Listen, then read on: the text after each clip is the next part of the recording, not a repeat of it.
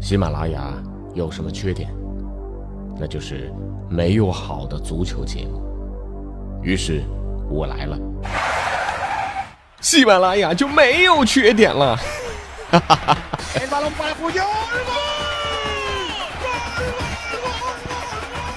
我是俊君，喜欢足球，听足球欢乐多。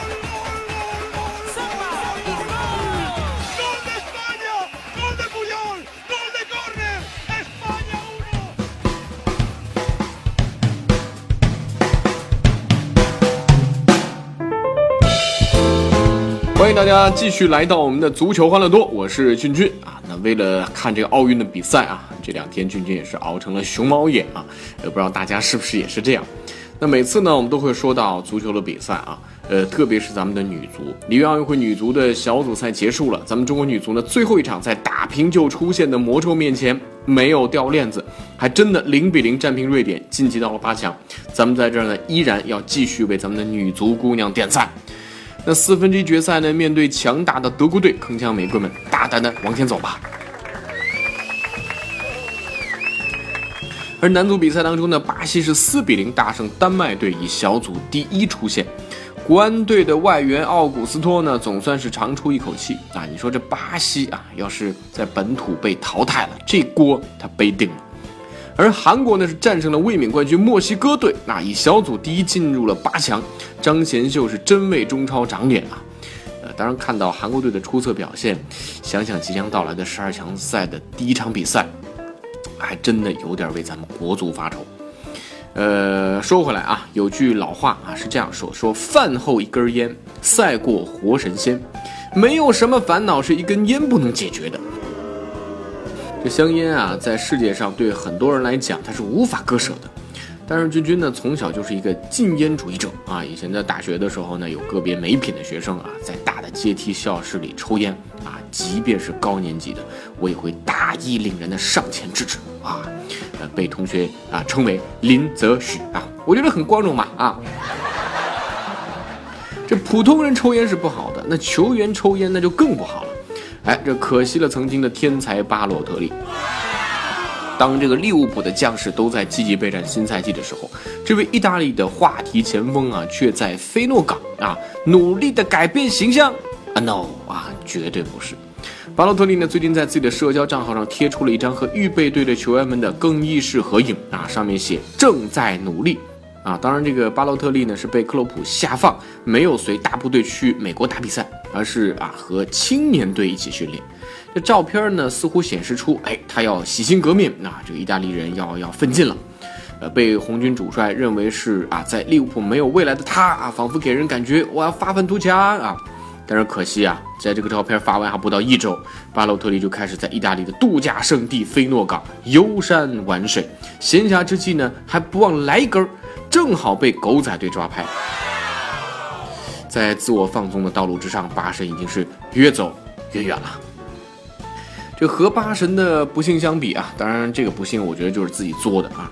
呃，下面这个哥们儿运气应该要好很多了，七次首发六个冠军啊！你说谁运气这么好？那有人叫维尔马伦，他成为了欧洲足球界最成功的躺冠球员之一。二零一四年的夏天，维尔马伦从阿森纳转回巴萨。不过呢，他到巴萨就遭遇了一系列的伤病啊。呃，在巴萨的起步是非常困难。在巴萨的第一个赛季啊，他只踢了一场比赛，而且呢，还是那个赛季的最后一场比赛。当时呢，巴萨已经提前获得了西甲冠军。那场比赛，巴萨二比二和拉科鲁尼亚打平。那么，在巴萨踢了两年球之后呢，维尔马伦只上场了二十一次，其中呢，只有七次是首发。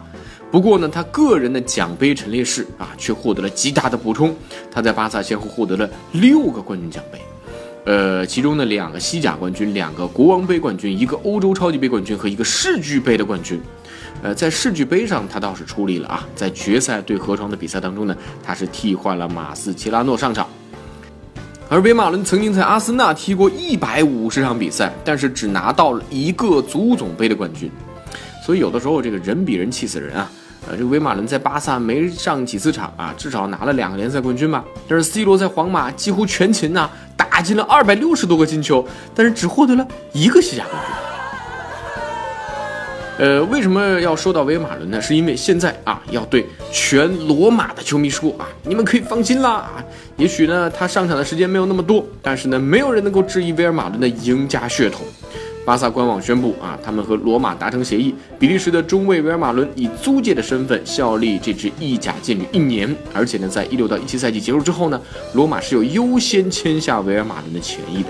所以呢，作为一个巴萨球迷，我还是建议啊，如果维尔马伦可以延续在巴萨的这种效率啊，罗马呢可以把维尔马伦当成吉祥物签啊。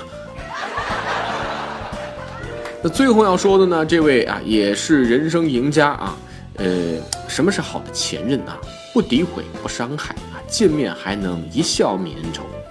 呃，当然也有人说啊，如果这也算是好前任的标准，那只能证明啊，你曾经过得其实不幸福嘛啊。这不，最近意甲豪门尤文图斯又把好前任的标准是提高了一个等级啊。这个夏天呢，博格巴转会曼联的谈判啊，一直是大家关注的焦点，因为这个转会费数额太巨大了啊，双方呢都不敢大意，非常谨慎。合同当中包括各种各样的限制条款啊，这个当然这个很正常了啊，职业体育嘛。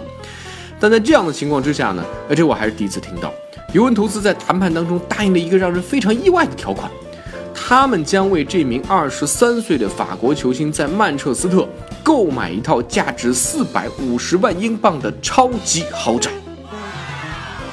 这是什么情况啊？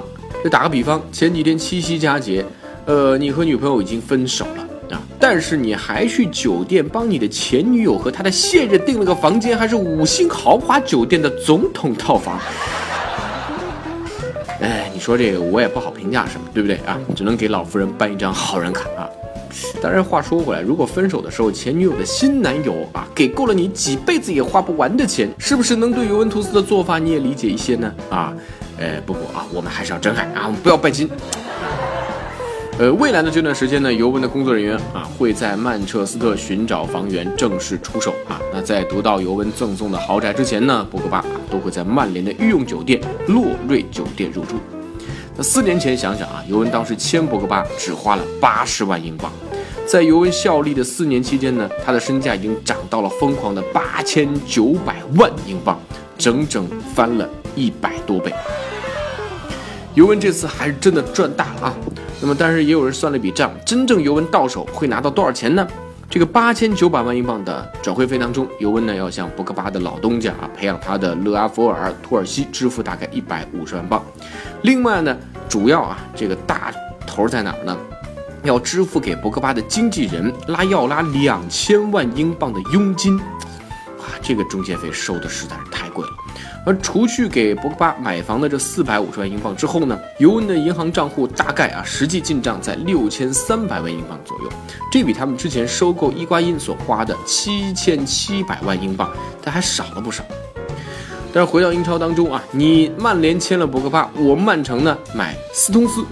曼联和曼城这两家英超豪门在转会市场上的买人大战呢，还在继续当中。截止到目前为止，曼城已经是砸下了一点六亿多英镑领跑烧钱榜，曼联呢花了超过一点五七亿英镑排名第二。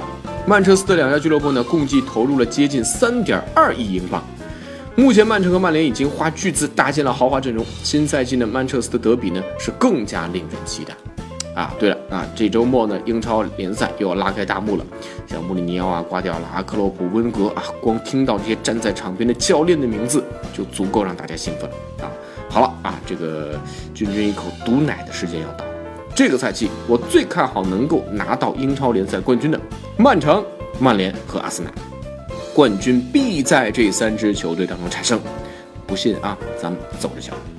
呃，也欢迎大家关注我们的微信公众号“足球欢乐多”，也可以继续微博搜索“足球欢乐多 FM” 啊，“足球欢乐多”的 QQ 群是幺七七幺六四零零零零，我们下期节目再见了。